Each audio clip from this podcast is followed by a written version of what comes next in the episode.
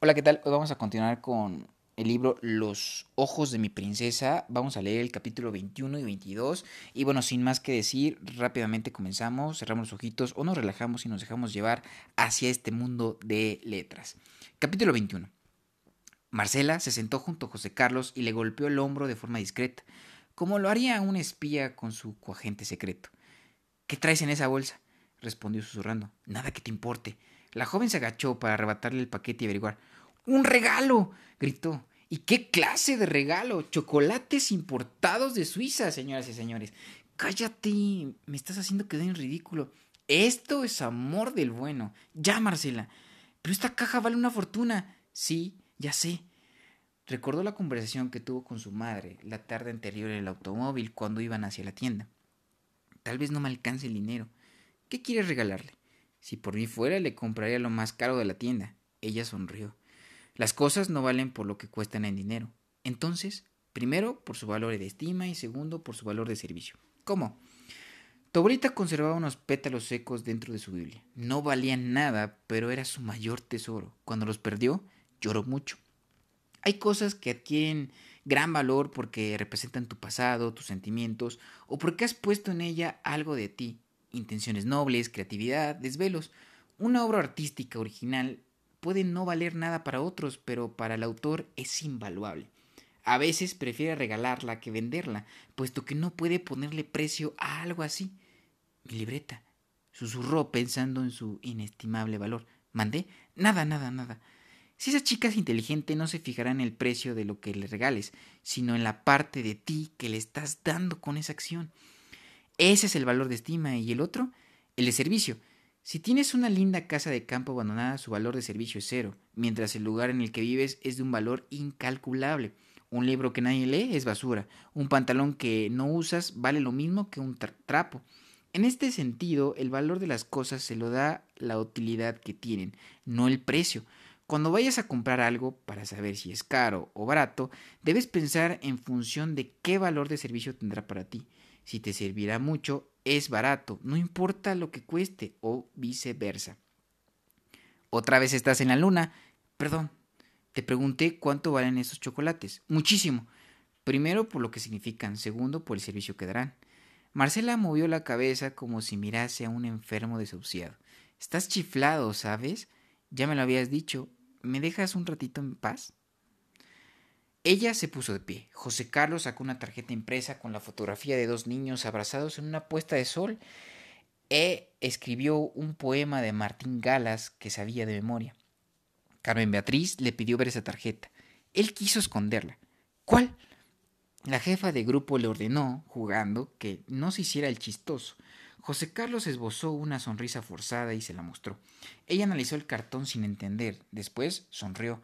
Por fin comprendió para quién era, se lo devolvió y le hizo saber que estaba chiflado. En el descanso largo salió del aula, tomó asiento muy lejos y releyó la tarjeta sin entender por qué lo hacía.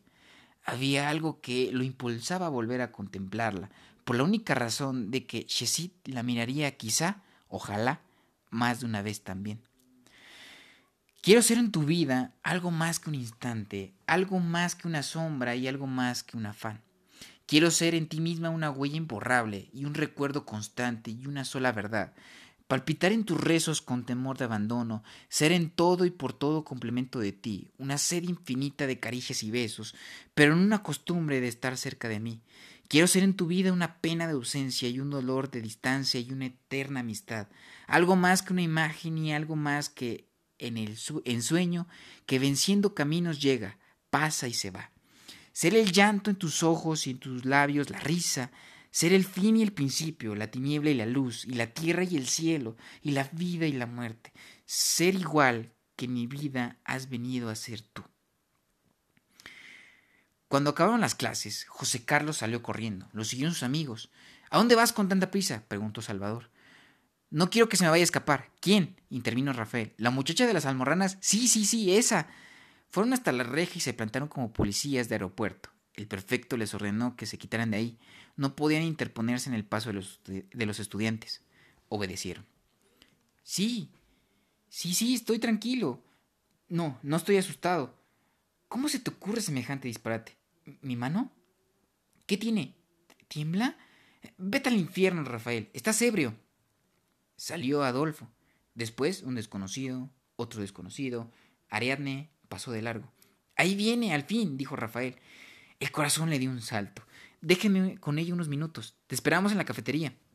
José Carlos dio unos brinquitos de nerviosismo, como si le urgiera ir al baño. Tenía la bolsa de plástico oscura en una mano y su mochila en la otra. Ella se acercó, buscaba a alguien. Hola, le dijo esquematizando una torpe sonrisa. ¿Sí? Tengo que comentarte algo. Eh, no sé cómo empezar. ¿Vas a decirme otro discurso? No ando de humor. Mm, disculpa, ¿qué, deseas? Solo darte un regalo. ¿Te gustan los chocolates? Ella pareció comprender y al instante suavizó sus facciones. Sí, ¿ya no recuerdas el helado?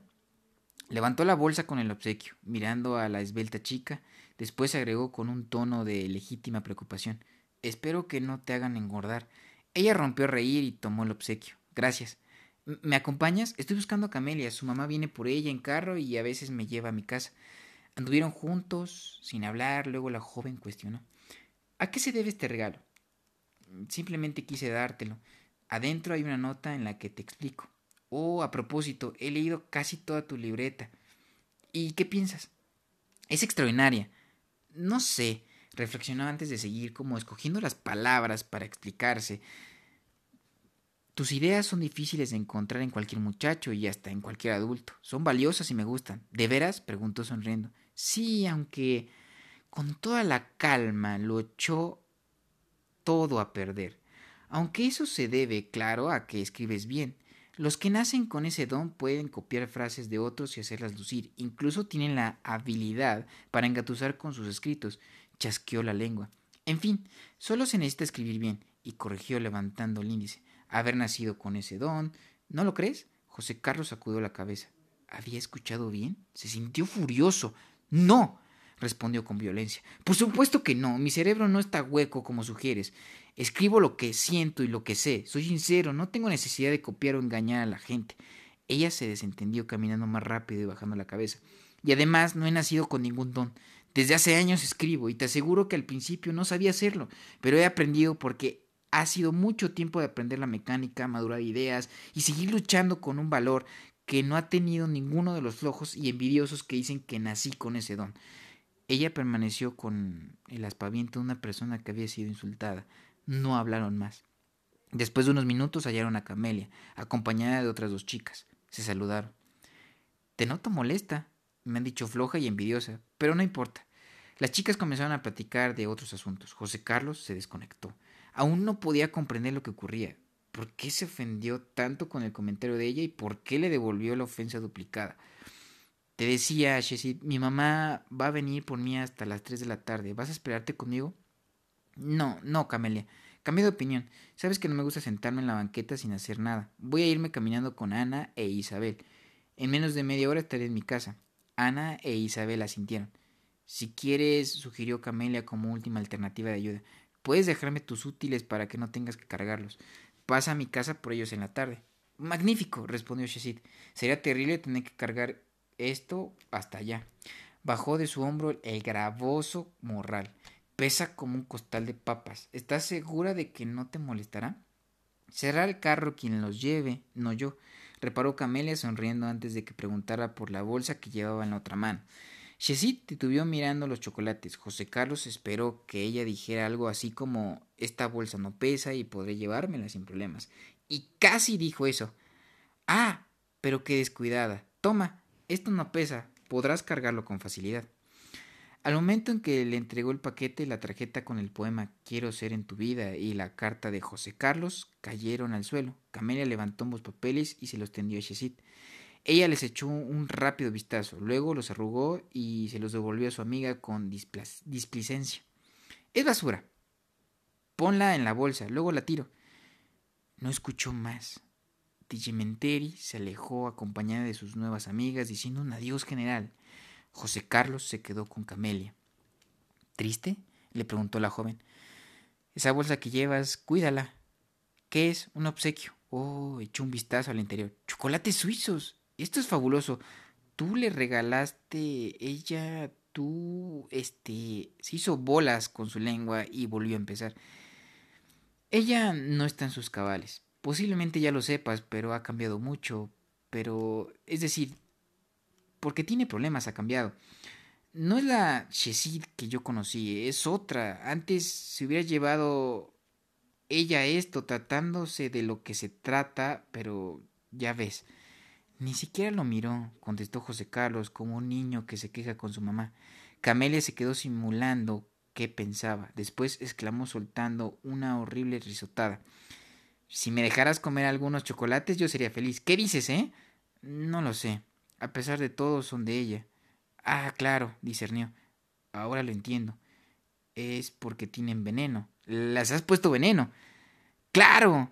Hizo un ademán de triunfo. Debí pensar eso antes.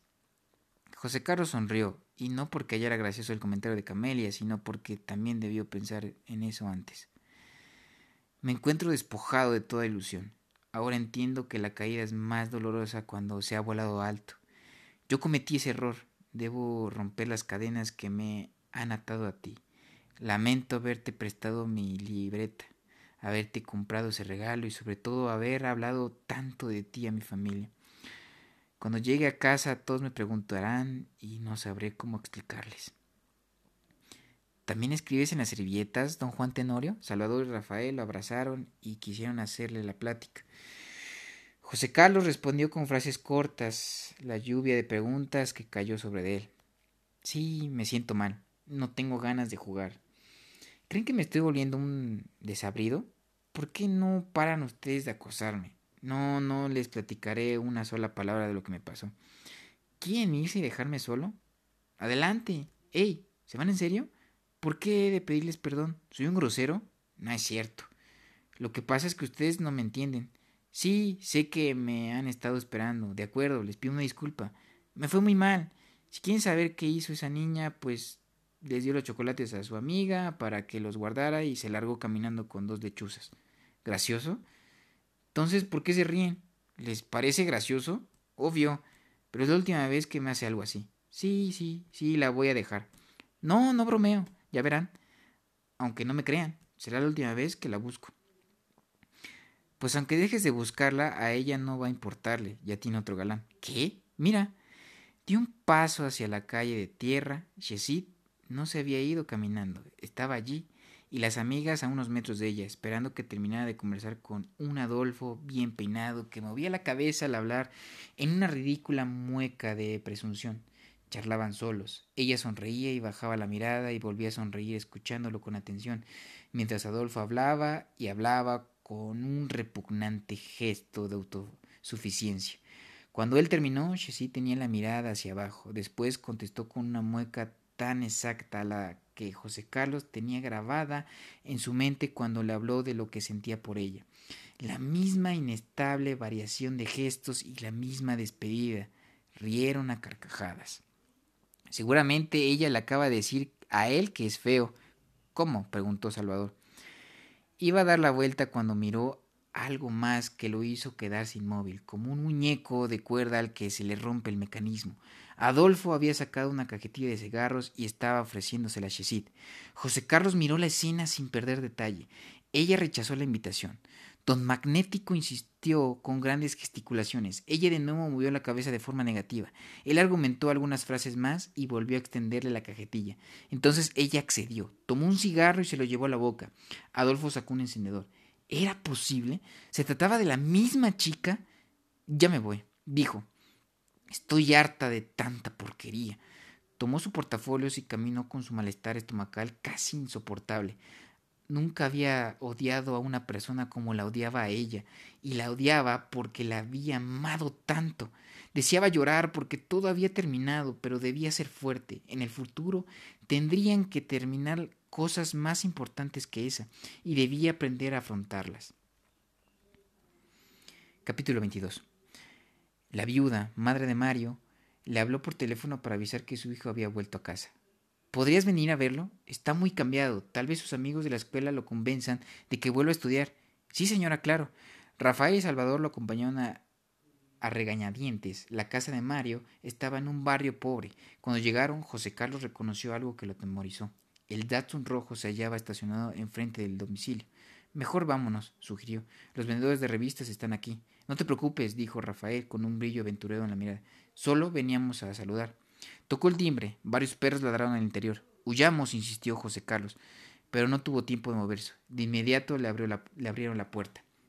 Una anciana cansada y ojerosa sonrió mostrando su dentadura incompleta. José Carlos le tendió la mano para saludarla, pero ella lo abrazó y se soltó a llorar. Mario no quiere hablarme, solo vino por dinero, pero yo no tengo. Está muy enojado, dice que mañana se irá de nuevo. Ha cambiado mucho. Pasen, pasen, por favor. Hablen con él, se lo suplico.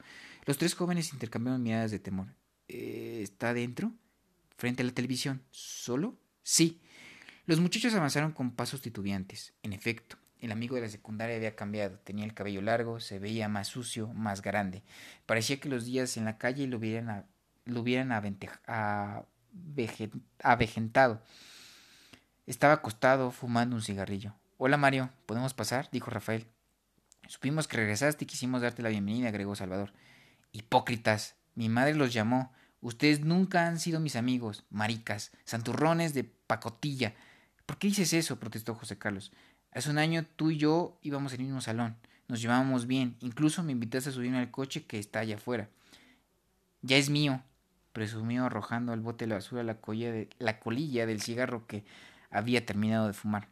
Lo recibí como pago. Es lo único que he ganado trabajando. Además, claro, de mucha, mucha experiencia. Mario, respondió José Carlos, discúlpame si no fui un buen compañero, pero venimos aquí a ofrecerte nuestra amistad. ¿Dónde has andado todos estos meses? Tu mamá. ¡Cállate! Mi madre es como todas las mujeres. Desde que enviudó, la he visto andar con hombres. Ya no lo hace porque se puso fea y vieja no debería asustar, no asustarse tanto de lo que yo hago ahora. ¿Qué es lo que tú haces? Mi labor es evangelizar. ¿Evangelizar? Le decimos así al trabajo de promoción. Oh, susurró Salvador, suena fascinante.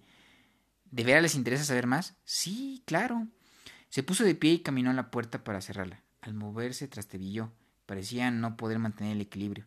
Volvió a su sitio y balbuceó. Yo pertenezco a una organización para jóvenes. Hacemos las ceremonias de control mental. Es padrísimo. Nos enseñan a vivir sin, inhibiciones. ¿Una religión? No. Es un instituto contra los prejuicios. Aunque claro, seguimos los consejos del libro oriental para el karma reencarnado. Deberían conocerlo, es fantástico. En él nos enseñan a conocer y gozar nuestras sensaciones. ¿Tienen un cigarrillo? Los jóvenes negaron, se negaron con la cabeza. Maldición, ¿cómo me hace falta un cigarrillo? Acabas de fumarte uno. ¿De veras? ¿Mm? No me di cuenta. ¿Qué le estaba diciendo? Ah, sí, sí. Solo se vio una vez. Porque, ¿por qué encadenarse cuando es tan padre disfrutar? Ustedes no saben. Entrecerró los ojos y su voz se fue haciendo cada vez más débil y ronca. Yo me he acostado con niñas hermosas, chavas de 15 años. Justiniana, Raquel, Lorenita, no se imaginan lo que se siente. Es padre, padre, padre. Deberían probar. ¿Me pueden dar un cigarro? Mario se quedó como suspendido entre la vigilia y un monólogo soporéfico. Con los ojos cerrados estiró el cuerpo y echó la cabeza hacia atrás, dejando al descubierto multitud de pinchazos en sus brazos. Quiero un cigarro, gritó de repente. No oyeron animales, traigan un maldito cigarro. Los jóvenes salían del recinto todo prisa, no se despidieron de la viuda. Sábado 20 de enero de 1979. Estoy asustado y aburrido. Fuimos a ver a Mario. Pertenece a una secta y además es drogadicto. Yo fui. Yo vi varias marcas en sus venas. Cuando salimos de su casa pasamos junto al Datsun rojo. La cajuela estaba llena de calcomanías obscenas, calaveras, caricaturas de desnudos y logotipos de varios grupos de rock pesado. Del espejo retrovisor colgaba una cabeza negra de ojos rojos y pelo enmarañado. ¿Cómo fue que mi compañero llegó a esos extremos? Mordió el anzuelo de la pornografía, bebió agua de mar. Muchos en la escuela tienen una idea equivocada de lo que es crecer. Piensan que para ser mayores deben de saber de sexo y practicarlo, tomar alcohol, parrandear y fumar. Hay chavas de 15 años que hacen esfuerzos tremendos para meterse al pulmón sus primeras fumaradas. Las idiotas cruzan la pierna y levantan el cigarrillo entre los dedos, entre dos, entre dos dedos presumiendo una falsa sensualidad. ¿Creen que escupiendo humo y oliendo a tabaco lucen más provocativas y maduras? Basura, porquería. Todos quieren ser lo que no son, y miles de muchachos de carácter débil se dejan manejar por los viciosos. He pensado en Sheside. Podría perdonarle todo menos que fume. No imagino besando a una mujer que sabe de cenicero. Salvador y Rafael y yo prometimos que disfrutaremos de nuestra juventud y creceremos, pero por un camino opuesto al de Mario.